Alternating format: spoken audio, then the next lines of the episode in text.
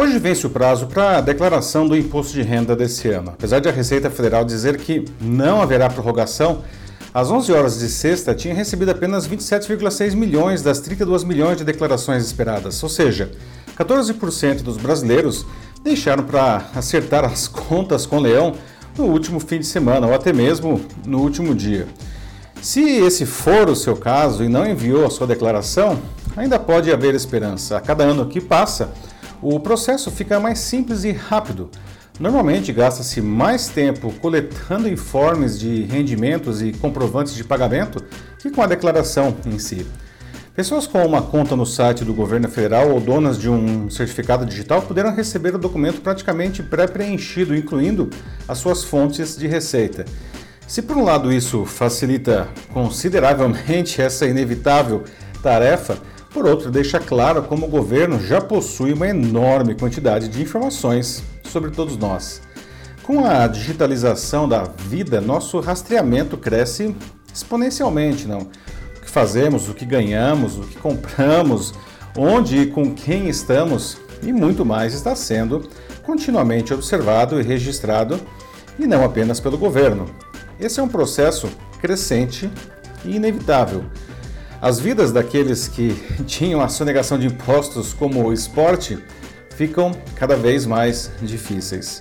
Eu sou Paulo Silvestre, consultor de mídia, cultura e transformação digital, e essa é mais uma pílula de cultura digital para começarmos bem a semana, disponível em vídeo e em podcast.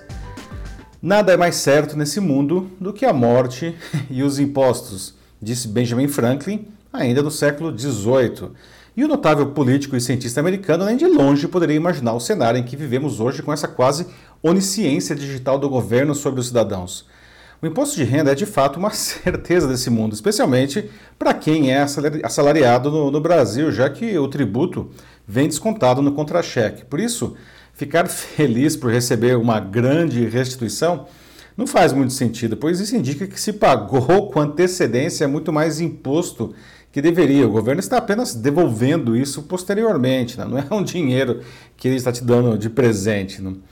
Dado que estamos indiscutivelmente sendo mesmo rastreados pelo governo, por empresas e sabe-se lá mais por quem, não, precisamos tirar algum benefício disso. Né? Ter a declaração do imposto de renda facilitada pode parecer algo simplório, mas só quem nunca teve que preencher nos antigos formulários de papel pensaria assim. Não? Desde a minha primeira declaração de imposto de renda, tive a oportunidade de fazer isso de maneira digital, mas eu me lembro, quando eu era criança ainda, de ver meu pai com complexos formulários da Receita, uma pilha de comprovantes em papel, lápis, caneta, calculadora, preenchendo a declaração do imposto de renda. Nem dava para terminar no mesmo dia. O procedimento era demorado e a chance de cometer erros era grande. Não? Depois ainda era necessário entregar os formulários pessoalmente. Nos anos 1990, ele começou a ser digitalizado. Em 1991, surgiu a primeira versão do programa que substituía os formulários em papel, mas a entrega ainda precisava ser feita pessoalmente em disquete, pois os brasileiros ainda não tinham acesso à internet.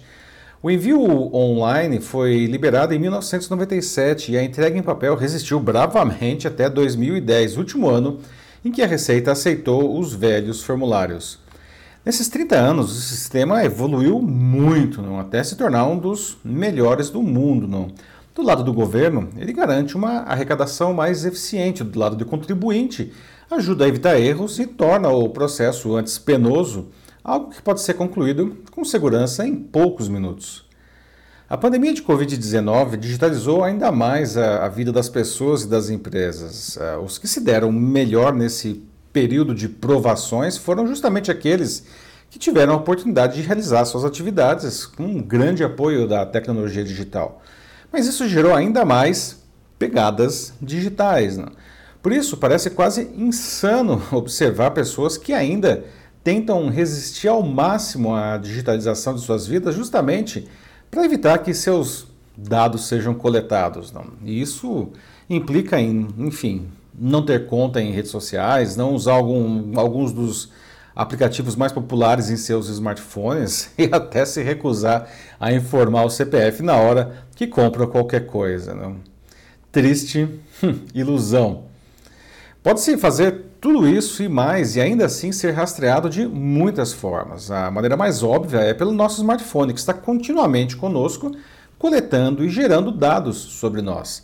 Mas a arapongagem vai muito além, né? com insuspeitos eletrodomésticos, câmeras nas ruas, empresas e condomínios, sensores em lojas e muito mais, nos monitorando o tempo todo sem nosso conhecimento ou controle. De fato, nossos dados têm um valor inestimável para governos e empresas, não porque eles serão vendidos, mas porque, graças a eles, todos podem conhecer melhor o seu público e, dessa forma, melhorar os seus produtos, os seus serviços e o relacionamento com as pessoas. Na prática, isso diminui a resistência e aumenta a fidelização do cliente. Na edição de 6 de maio de 2017, a revista inglesa de negócios The Economist trouxe como matéria de capa uma icônica reportagem que apresentou os dados como o recurso mais valioso do mundo. Segundo a matéria, entre aspas, os dados são para esse século o que o petróleo era para o último, um motor de crescimento e mudança. De trens de metrô e turbinas eólicas a assentos e torradeiras, todo tipo de dispositivos estão se tornando fontes de dados. Fecha aspas. Diante disso, para não ser rastreado hoje, costumo dizer que seria necessário viver como o Robinson Crusoe, né, protagonista do livro homônimo do escritor inglês Daniel Defoe, publicado em 1719. Ele conta a história de um náufrago que vive em uma ilha deserta por vários anos. E é aí que chegamos ao ponto-chave dessa questão aqui. Obviamente, ninguém ousaria pensar em uma vida de privações como a de Crusoe. A vida moderna e particularmente as ferramentas digitais trazem benefícios inegáveis. Não? O próprio smartphone, nosso arapongas de estimação, que carregamos para todo lado durante as 24 horas do dia, tornou-se uma ferramenta praticamente indispensável hoje, dada a quantidade de tarefas que fazemos com ele. É curioso observar que ele existe em nossas vidas há pouco mais de uma década, não? e é um tempo incrivelmente curto se considerarmos a dependência que criou em todos nós. É pouquíssimo provável que hoje alguém abra mão do seu smartphone porque ele está coletando seus dados. Não. Tampouco vai deixar de usar o Google e seus diversos produtos, uh, de fazer compras online, uh, lá, de chamar carro por aplicativo. Não. Até mesmo ficar de fora das redes sociais se torna uma tarefa cada vez mais complicada, uma vez que a vida de todos à nossa volta passa por ali, não? O rastreamento de dados é inevitável e cada vez mais profundo e diverso. Assim, ao invés de inocentemente tentar escapar dele, a gente deve entender como ele funciona tanto quanto pudermos, né? para nos apropriarmos dessas ferramentas e tirar o máximo proveito do que elas podem nos oferecer. A coleta de seus dados vai acontecer de todo jeito. O benefício que você pode colher disso está aí, não? Não faz sentido recusar o segundo quando não se pode escapar do primeiro. Uma coisa é certa, ainda bem que não tenho que passar pelo calvário de declarar o imposto de renda em formulários de papel. É isso aí, meus amigos. Então, me conta uma coisa: como vai a digitalização da sua vida, da sua empresa, da sua carreira? Você está tirando proveito real disso daí ou está apenas entregando as suas informações de graça? Né? Se estiver em dúvida sobre como tirar proveito disso, manda uma mensagem aqui para mim. Eu sou Paulo Silvestre, consultor de mídia, cultura e transformação digital. Um fraternal abraço. Tchau.